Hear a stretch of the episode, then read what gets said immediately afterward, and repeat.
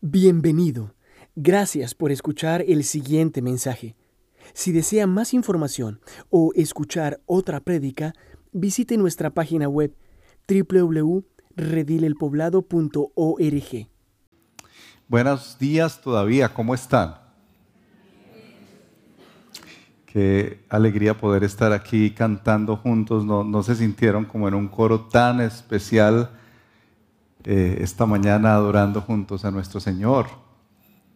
Qué bueno escucharnos unos a otros. Yo no sé si a ti te gustan las historias, los cuentos o las películas de misterio. Eh, yo recuerdo uno en particular, los cuentos de Edgar Allan Poe, a mí me encantan, porque tienen como esa historia en la que uno está esperando qué es lo que ocurre, qué es lo que ocurre, qué es lo que ocurre. Recuerdo uno en particular, si lo quiere leer, se llama Corazón del Ator. Eh, y al final uno queda, uy, tremendo, eso era lo que estaba pasando. Algo pasa con el misterio en nosotros, anhelamos que se nos revele ya, pero tarda tiempo. Y se demora, y entre más se demora, como que se pone mucho mejor. ¿Te ha pasado así con algún misterio, situaciones misteriosas en la vida y uno está pendiente? ¿Qué fue lo que pasó? Recuerdo en la época de las películas de misterio, siempre esperando a ver si era el mayordomo. y, y no era el bendito mayordomo. Al final se revelaba quién era el asesino. En las escrituras se nos narra de un misterio un poquito diferente, ya lo vamos a explicar y de eso vamos a hablar en este día, de un misterio que ha estado oculto por muchos siglos y que a Dios le plujo, le plació revelarlo en un momento para su gloria y para nuestro provecho. Pero antes de leer el texto, yo quiero invitarle a orar por varias situaciones pastorales. Pastor Juan José ya oró por la nueva iglesia que empieza hoy a las 4 de la tarde. Pero quiero que oremos tanto dando gracias por Valeria como pidiendo al Señor que continúe haciendo la obra en ella y en su familia. Por algunos niños que están enfermos y, personas que están necesitadas en nuestra iglesia. Especialmente quiero invitarles a orar porque el Señor toque nuestro corazón como iglesia y podamos nosotros reflejar su sabiduría, su grandeza, su poder.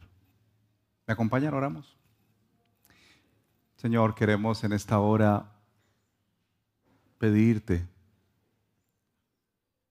clamarte en tu nombre, Jesús, porque no tenemos otro nombre para buscar ayuda del cielo, sino en tu nombre, Cristo. Pedirte, Señor, que sigas obrando en Valeria en el nombre de Jesús que sigas levantando a su familia, a Eduardo, a Lisset, a su hermanita, a los abuelos. Clamamos, Señor, por este milagro.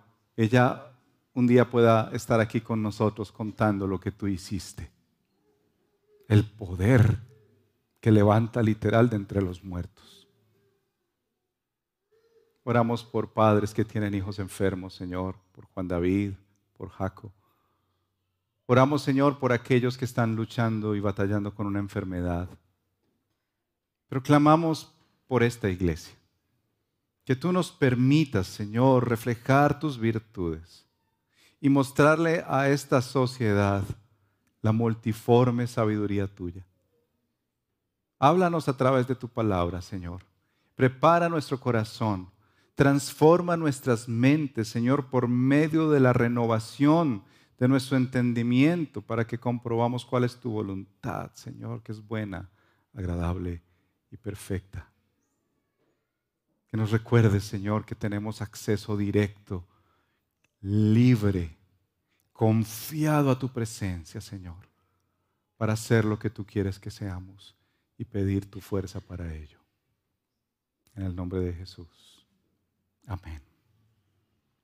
Vamos en la senda de Efesios capítulo 1, si recuerdan, estábamos estudiando eh, las bendiciones espirituales que Dios nos daba y, nos movíamos a las peticiones que hacía el apóstol Pablo por, por los hermanos. En el capítulo 2 nos movimos a esto de ser salvos, no por obras, pero sí para buenas obras, por medio de Cristo Jesús.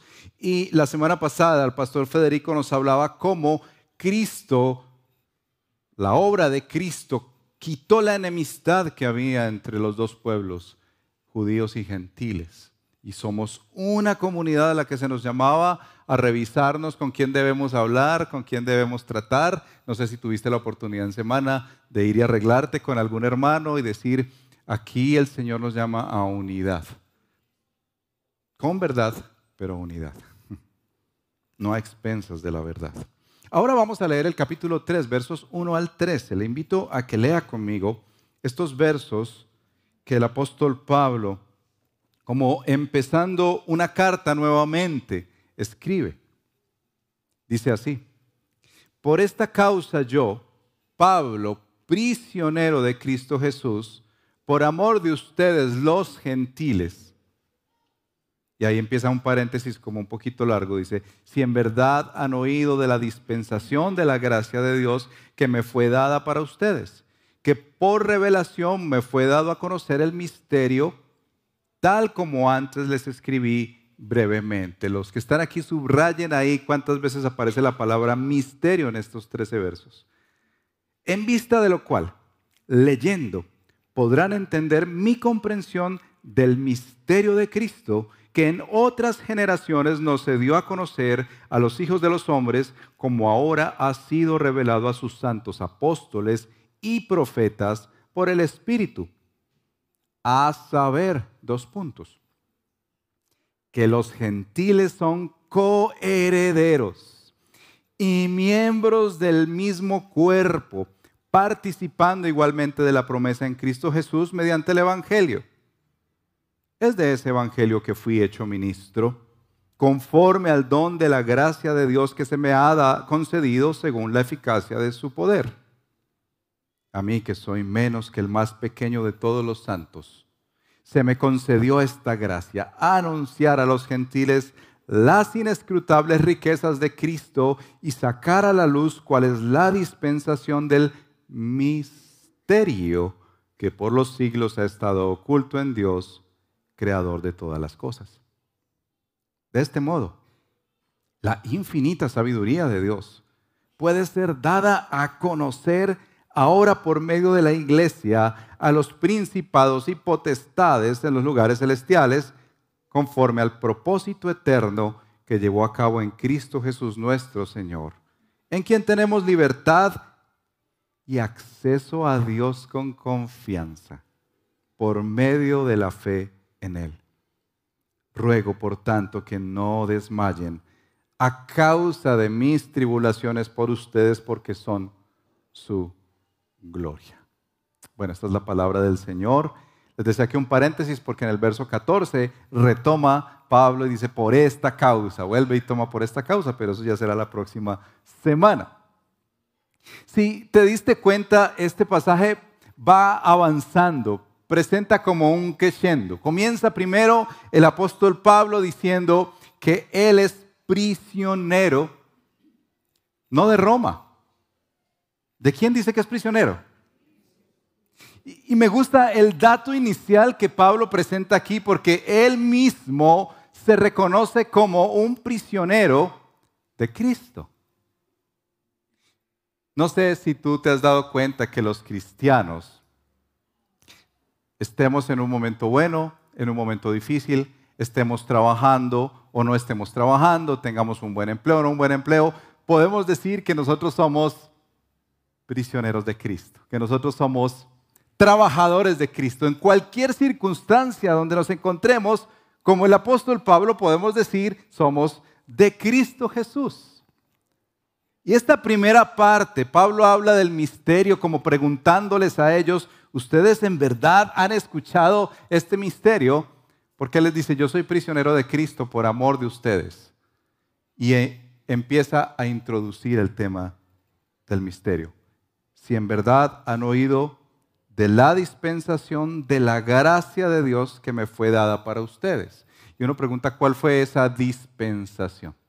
La palabra dispensación acá me gusta mucho para aquellos que les gusta planear estratégicamente. esa es la expresión. Pablo está diciendo que el Señor ha tenido un plan estratégico con la gracia que le ha dado a ellos y que se las va a revelar, porque a Él se la reveló el Señor.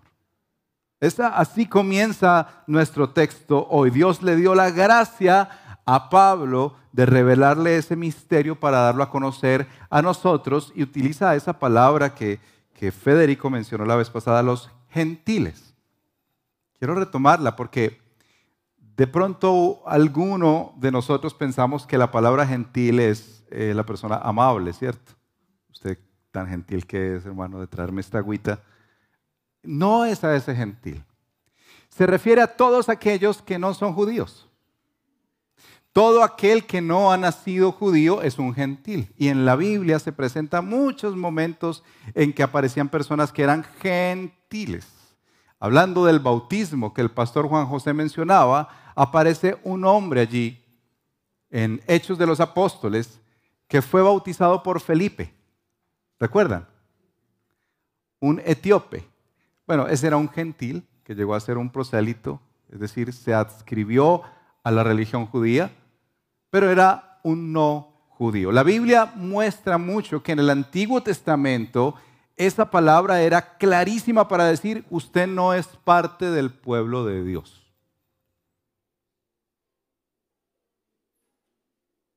Y Pablo comienza este capítulo 3 diciendo que él es un prisionero de Cristo por amor de aquellos que no son pueblo de Dios todavía.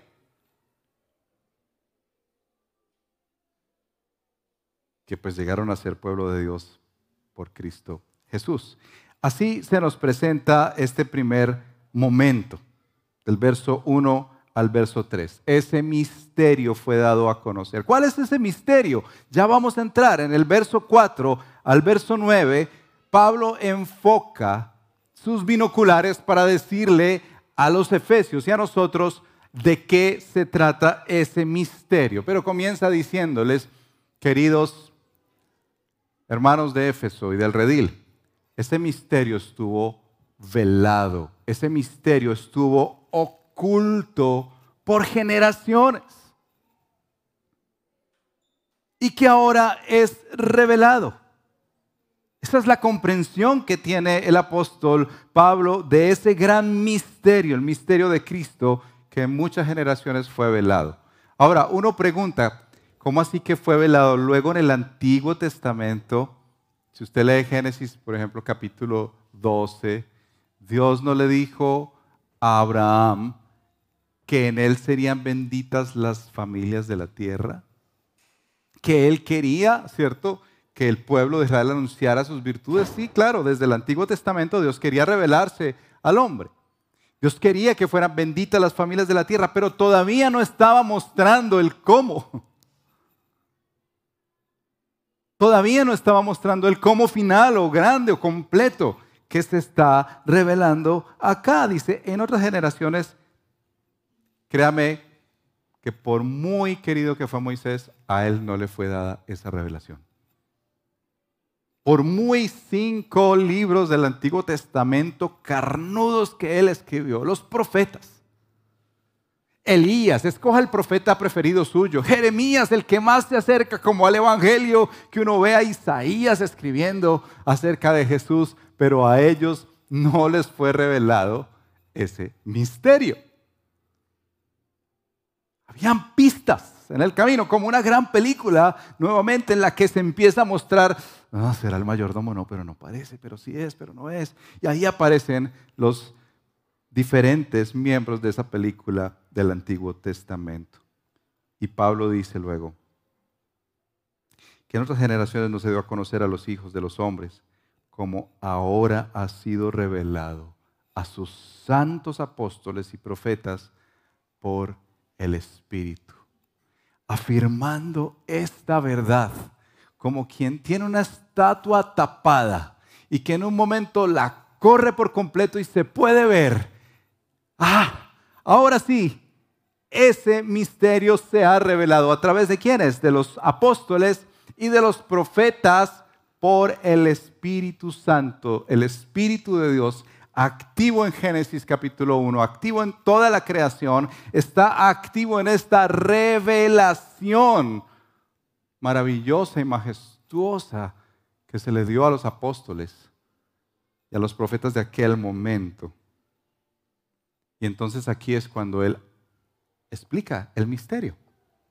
Y yo no sé si a este momento usted va a decir, ah, pero es que eso ya lo sabíamos, pastor. Usted, media hora para decirnos eso. Yo no sé si usted se compunge con esta verdad que vamos a leer. A saber que los gentiles, los que no teníamos Dios ni ley, yo no sé si aquí alguien puede decir, yo soy judío de nacimiento. Muchos quisieran serlo y se meten a religiones judías. Y hasta te hacen creer, pues, que tienen un linaje judío, pues, porque tienen un apellido raro. Pero nosotros no teníamos posibilidad de estar con Dios. Si el Señor no tiene misericordia, no estaría en esta casa una iglesia. No estarías un domingo en la mañana escuchando su palabra y adorándole a Él.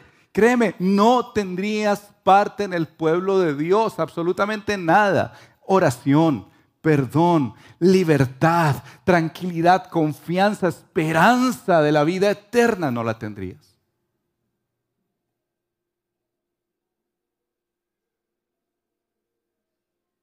Por eso Pablo dice, un judío que fue perseguidor de los cristianos, que Dios lo transformó y leeremos un poco de su testimonio.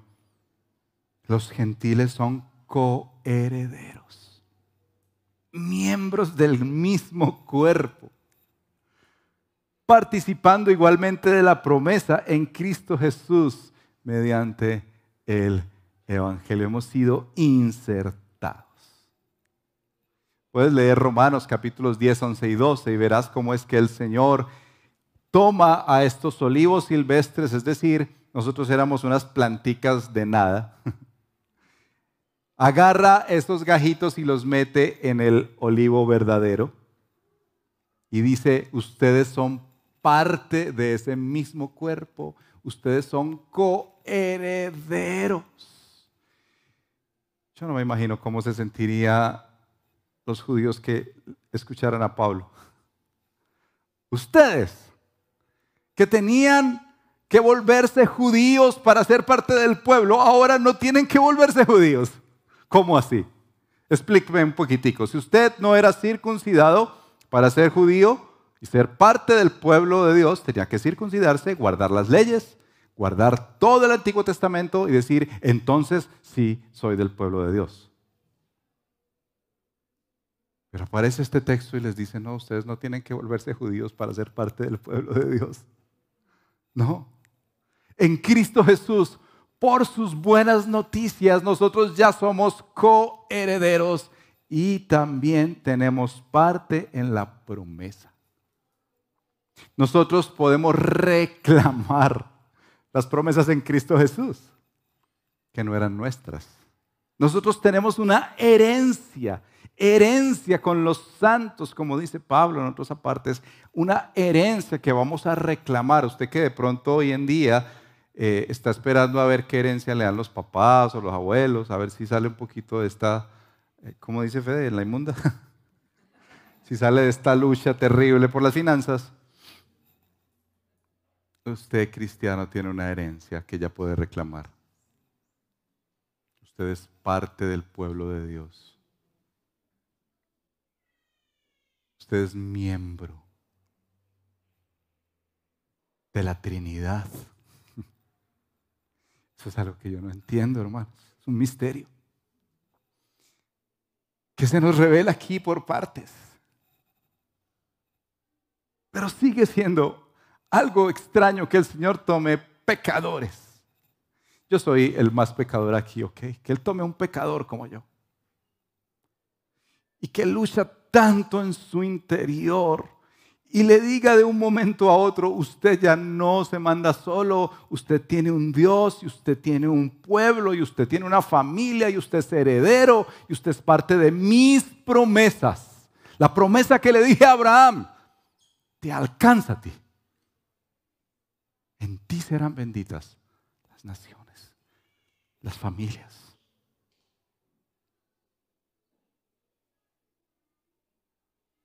Por eso la centralidad del Evangelio, de la buena noticia que dice Pablo acá. Porque eso es lo que tú eres llamado a decirle a tus familiares, a los que viven en tu unidad, a los compañeros de trabajo. Eres llamado a compartirles esta buena noticia, que quien se arrepienta, que quien entregue su vida a Cristo, que quien crea en Jesús como el Señor y Salvador y doble sus rodillas y reconozca la necesidad de ese Salvador, entra. Es coheredero. No es por obras. Y si tú has estado en esta iglesia por tanto tiempo y al día de hoy todavía tú dices, es que yo no tengo claro cómo es que yo soy cristiano, yo quiero decirte que la buena noticia es que Cristo vino y murió por ti para hacerte parte de su pueblo. Y no acá solamente, en la eternidad en la eternidad. Entonces, en el primer momento, Pablo nos levanta la inquietud. Bueno, ¿has escuchado de este misterio? Este misterio que me ha hecho a mí preso por Cristo y que yo vivo esto en amor por aquellos que no son judíos. El misterio que se me reveló. Eh, y en segundo lugar, puntualiza de qué se trata este misterio. Corre el velo y dice que tú y yo que no teníamos oportunidad, la tenemos en Cristo. Ahí sí yo no sé si tú realmente dices, pastor, esto es nuevo, o lo mismo de siempre. Pero si para ti es nuevo este misterio, el Espíritu te está quitando de tu mente muchas cosas. El tercer momento que Pablo menciona aquí es que él presenta que es de ese evangelio que fue hecho ministro. Mira cómo presenta ahí, conforme al don de la gracia de Dios. Repite ese don que Dios le dio. Se le concedió según la eficacia de su poder. Y dice esto, a mí que soy menos que el más pequeño de todos los santos. Yo, no creo que Pablo esté pensando aquí y sentirse como alguien eh, de lástima, que, que provoca lástima, alguien, ay, pobrecito Pablo, el menor de todos, el más pequeño. No, es que si tú recuerdas la historia de Pablo, y por eso él introduce aquí como su testimonio para decirles, vea, es que yo mismo lo viví. Yo era celoso de la ley. Yo era un judío, fariseo de fariseos. Yo era una persona que perseguía a los cristianos y cuentan las escrituras que a muchos de ellos les hizo juicio y los metió a la cárcel. Pablo no era un buen testimonio de un seguidor de Dios.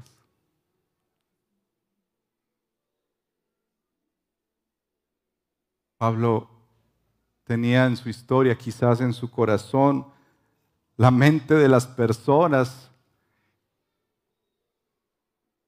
a las que prendió y maltrató. Y aquí el Señor le dio la gracia no solo de ser un evangelista y un predicador, sino la gracia de ser aquella persona que entiende ese evangelio en su propia vida. A mí que soy menos que el más pequeño de todos los santos, se me concedió esta gracia.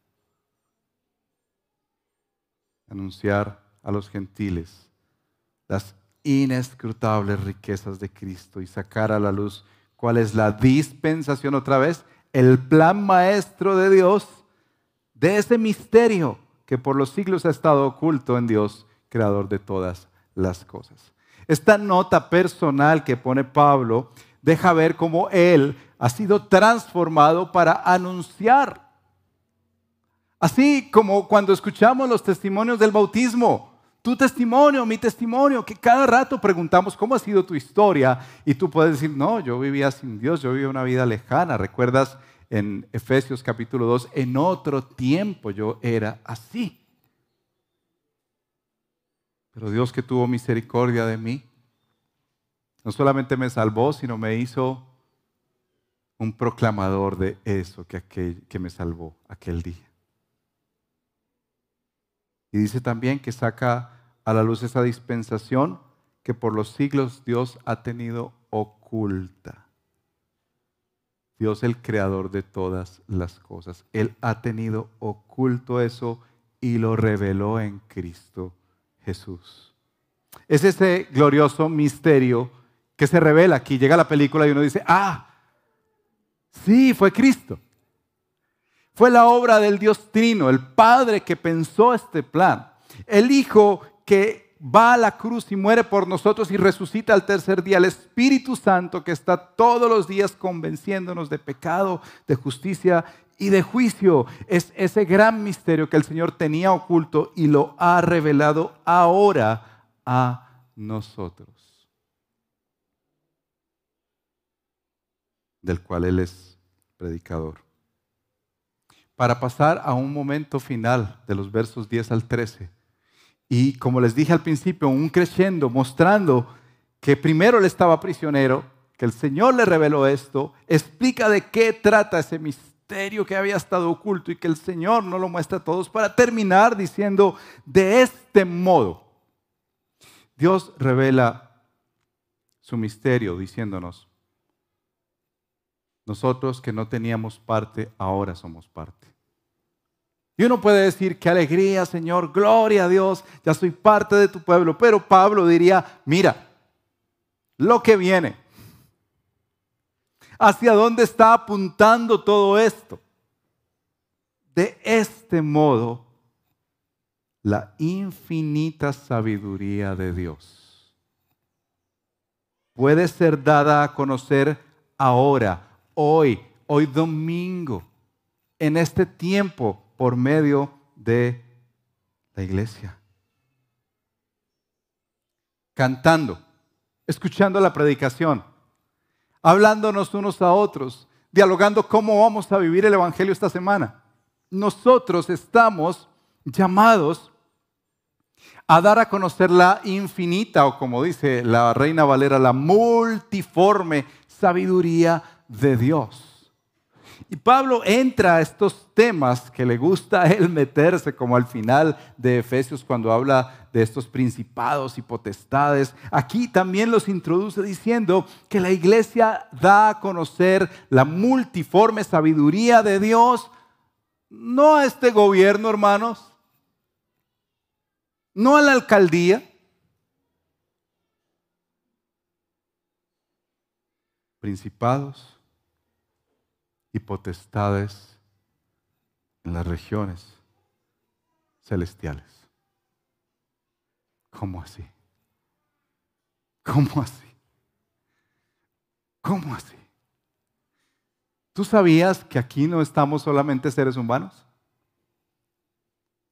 Tal vez se nos ha olvidado porque vivimos en una cultura y en una generación que nos gusta solo lo natural. Lo sobrenatural en películas. Pero en este momento, en este lugar, Dios tiene ángeles que están observándonos. Y créeme que no son solo ángeles fieles. También están los caídos que gobiernan este mundo. Y por alguna razón que yo desconozco, este es otro misterio, Dios quiso, Dios escogió que al mostrar ese misterio que estaba velado, pero ahora revelado, de salvar a pecadores que no tenían espacio para estar en la presencia de Dios, al hacer esa obra en Cristo Jesús, nosotros, tú y yo, de a pie, le enseñamos a esos poderes la sabiduría de Dios. Materia de teología para esto, ¿cierto? ¿Cómo entender esa grandeza que Dios puso? Y dice, más aún, verso 11, conforme al propósito eterno. Es decir, esto no apareció de la noche a la mañana, hermano. ¿Cómo salvamos al ser humano? Sí, ve tú, Jesús, ve. Bueno, ¿y ahora quién se queda? No, ve tú, Espíritu Santo. No, ¿quién vale? Nos cogió de sorpresa. Su propósito eterno. Todo, absolutamente todo lo que ha vivido, vive y vivirá la iglesia y sus miembros ha estado en el propósito eterno de Dios. Ni un milímetro se le ha salido al Señor de su mano.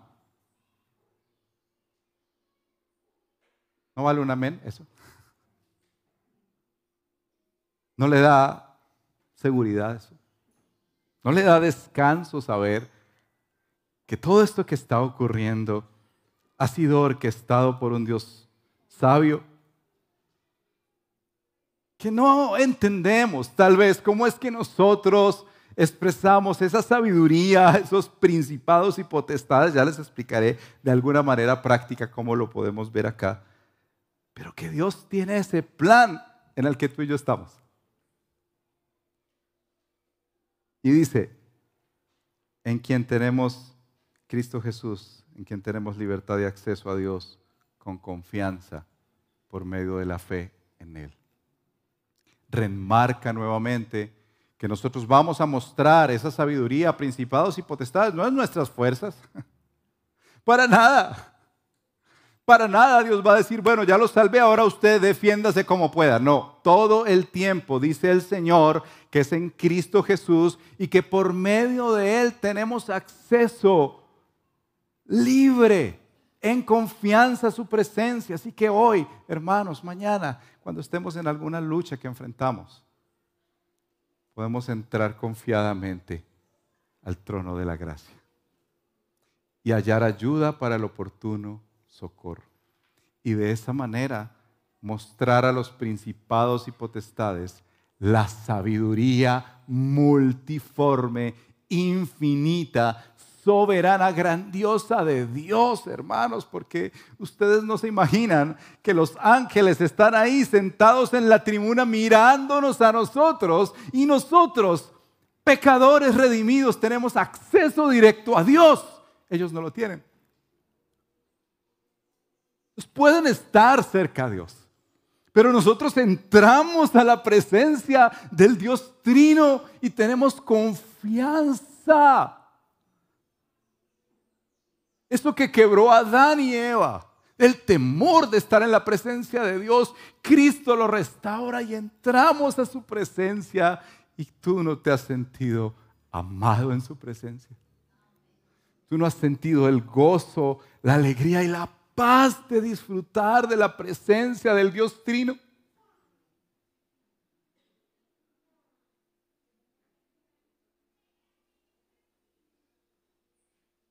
Eso es que Pablo termina diciéndoles, no desmayen, no se desanimen.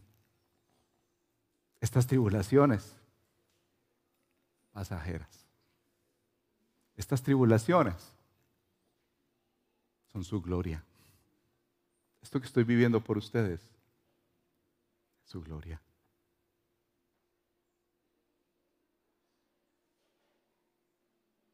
Este es uno de mis pasajes favoritos en la escritura. Y con mi esposa hemos dialogado muchas veces sobre cómo es que uno da a conocer esa sabiduría y quisiera que tomáramos este momento para pensar en unas implicaciones y oráramos. Porque cuando Pablo dice que nosotros vamos a enseñarles, esta es la palabra, ok, dar a conocer, es enseñarles a los principados y potestades la infinita sabiduría de Dios es que ellos no la conocen. Tienen algunos pedacitos, pero no la conocen completamente. Y si desde, antes de la eternidad que Dios tenía ese propósito, mira, cómo nosotros como iglesia insertados en ese olivo, como les decía, gentiles que ahora somos miembros del pueblo de Dios, parte de su cuerpo, herederos, coherederos, juntamente con los santos judíos del pueblo de Dios. ¿Cómo es que nosotros podemos dar a conocer esa sabiduría? Mira, en primer lugar, cuando nosotros descansamos en su gracia y les compartimos a otros la buena noticia.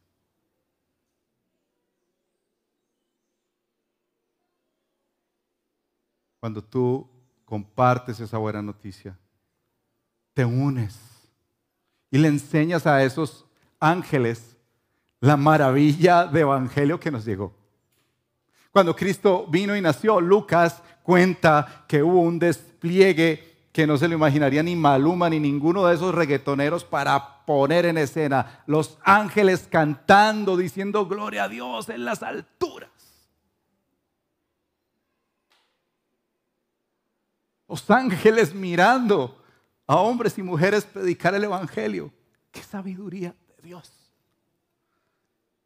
Que los que estamos aquí, que podemos decir que somos cristianos, fue por esa locura de la predicación. Se pueden devanar los sesos los ángeles pensando cómo es que nosotros, con algo tan sencillo pero tan profundo como es predicar el Evangelio, estamos creciendo y avanzando en el reino de Dios. ¿Cómo es que hombres, hoy me voy a reunir con 50 personas al iniciar una iglesia, temerosos, preocupados, diciendo, Dios mío, pero esto sí va a ser posible? Y el Señor abre un capítulo para estar en un hotel que en un futuro tal vez será una iglesia. Y los ángeles mirando. Y nosotros diciendo, Señor, danos fuerza para mostrar tu poder, para avanzar en tu obra lugar, descansar en esa gracia y compartir las buenas noticias. En segundo lugar, mostramos la sabiduría de Dios, mirando el diseño original que Dios quería con hombre y mujer. Ustedes no se imaginan los diálogos teológicos tan profundos que hemos tenido con mi esposa al respecto. Una mujer llamada al ministerio, una mujer que quizás predica mejor que cualquier predicador que conocemos por acá y que todos dicen, déjela, déjela predicar. Yo no le estoy impidiendo eso. Pero cuando miro este texto y me encuentro con que nosotros como el cuerpo de Cristo, iglesia, mostramos la multiforme sabiduría de Dios que estaba pensada desde antes. Tengo que ir a Génesis y tengo que pensar cómo es que el Señor dejó al hombre como cabeza de la mujer. Cómo el Señor pone en Génesis capítulo 2 y le dice, Adán, no comerás de ese árbol. Luego le presenta a su esposa. Capítulo 3, la serpiente le habla a Eva. Eva le da de comer a su esposo. Y luego viene el Señor, Dios Todopoderoso, este Dios que tiene un gran plan y llama, no llama a Eva primero, llama a Adán y le dice, a ver, mi hijito, venga. Luego llama a Eva. El orden de Dios. Primera de Corintios capítulo 11, verso 10 dice así. Por tanto, la mujer debe tener un símbolo de autoridad sobre la cabeza por causa de los ángeles. No me pida explicación. Pero cuando la mujer y el hombre entienden, usted va a decir, ah, es que el hombre le quedó fácil mandar. Eso no es ser autoridad. Ser autoridad es ser responsable, el más responsable. En una casa o en una iglesia, Dios está dejando a los hombres como los más responsables. Cuando Dios llama a Adán, no le dice, ah, usted debió haberla mandado. No, ¿qué hiciste? Tú eres más responsable. Pero Pablo dice aquí que cuando la mujer, algo cultural que demostraba que estaba sujeta a un hombre, pone eso en su cabeza, dice que esa autoridad le muestra a esos ángeles que estamos viviendo el diseño de Dios.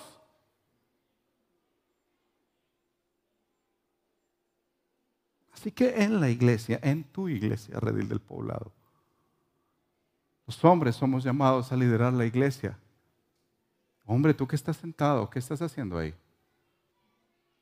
¿De cuántos hombres en la Biblia escribieron libros espirituales? ¿Cuántas oraciones de hombres en la Biblia? Mujeres, no piensen que estamos diciendo algo negativo, al contrario. Ustedes mujeres tienen un corazón tan sencillo y tan profundo para entender los misterios del reino. A veces por eso pienso que Dios tiene que jalarle las orejas a los hombres para que tomemos el lugar. Y como han escuchado muchas veces que en una reunión de oración hay 10 hombres y una mujer, hay 10 mujeres y un hombre. Ojalá fuera al revés. Diseño original. Dedicar el Evangelio y vivir la gracia de Dios. Tercer lugar, humildad y sujeción.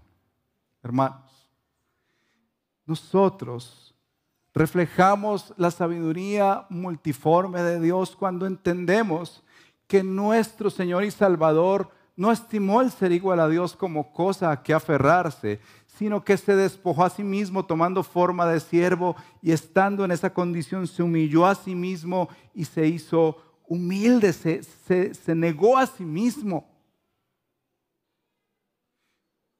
Queremos reflejar la sabiduría de Dios, hermanos, humildad y sujeción. Mira lo que dice Pablo a Timoteo en su primera carta, capítulo 5, verso 21. Te encargo solemnemente en la presencia de Dios y de Cristo Jesús y de sus ángeles escogidos. Otra cosa que no me pida explicación.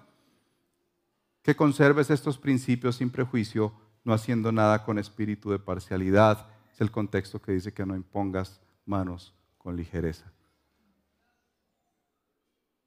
Humildad y sujeción. Tú dirías reflejas la sabiduría de Dios. Cuando, por ejemplo, se te pide algo y tú, a pesar de ese fuego interior, orgulloso y duro, y te estoy hablando desde mí, duro con tu más, que dice, a mí no me manda nadie, pero tú dices, Señor, yo quiero seguirte. Y yo quiero aprender de ti, Jesús, que te sujetaste al Padre que nos enseñaste el camino de la humildad.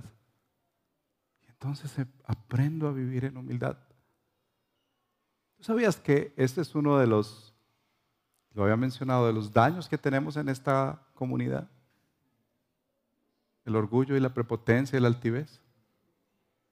Si no, toma un momento, un día, di que quieres ser parte de los facilitadores. y que te toca a ti decirle a una persona, no te sientes aquí sino allá. No parquees aquí sino allá. Que tu niño no toma la cena del Señor. Humildad y sujeción. Y tú piensas que debe ser la manera del mundo. Yo no quisiera que lo hicieras. Pero eso no es reflejar la sabiduría de un Dios santo, creador, soberano y salvador.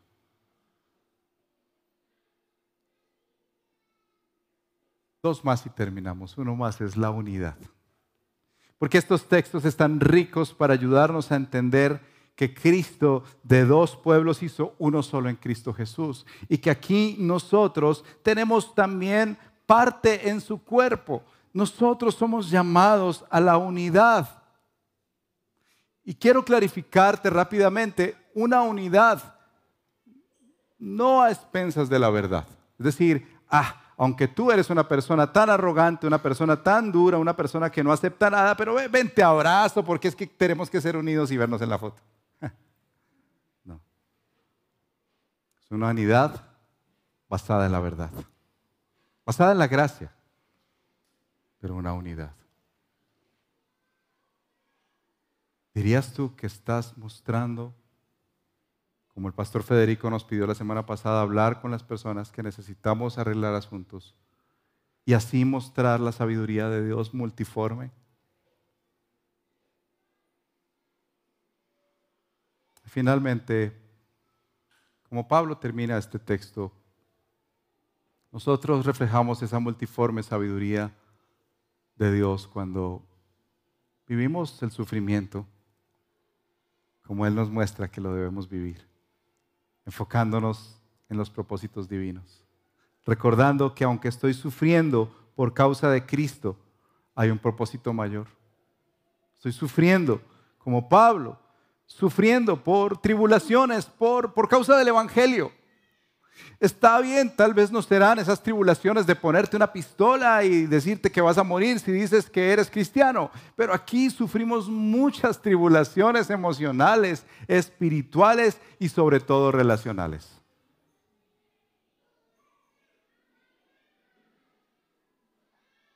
Que el Señor les dé ánimo y nos dé ánimo para vivir la fe esta semana, yo quiero invitarte a que cierres tus ojos y que pienses en Cristo, quien logró todo esto. Que terminemos recordando que todo esto se nos dio en Cristo Jesús nuestro Señor, en quien tenemos libertad y acceso a Dios con confianza.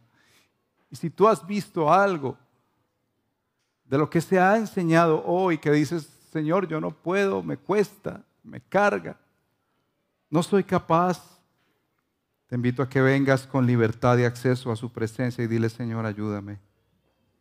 Señor, ayúdame a predicar tu evangelio y descansar en tu gracia. Ayúdame, Señor, a vivir ese diseño en casa y acá en la iglesia. Ayúdame a vivir en humildad y sujeción, Señor.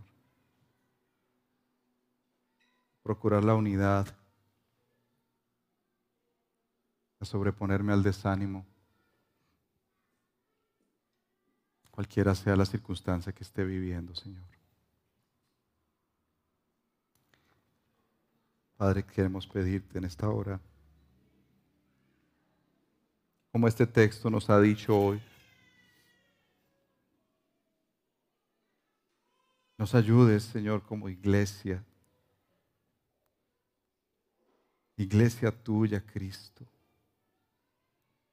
iglesia por la que un hombre pecador como Pablo fue a la cárcel. Iglesia que necesita recordar hoy que tiene herencia, que tiene parte con los santos por la obra de Cristo.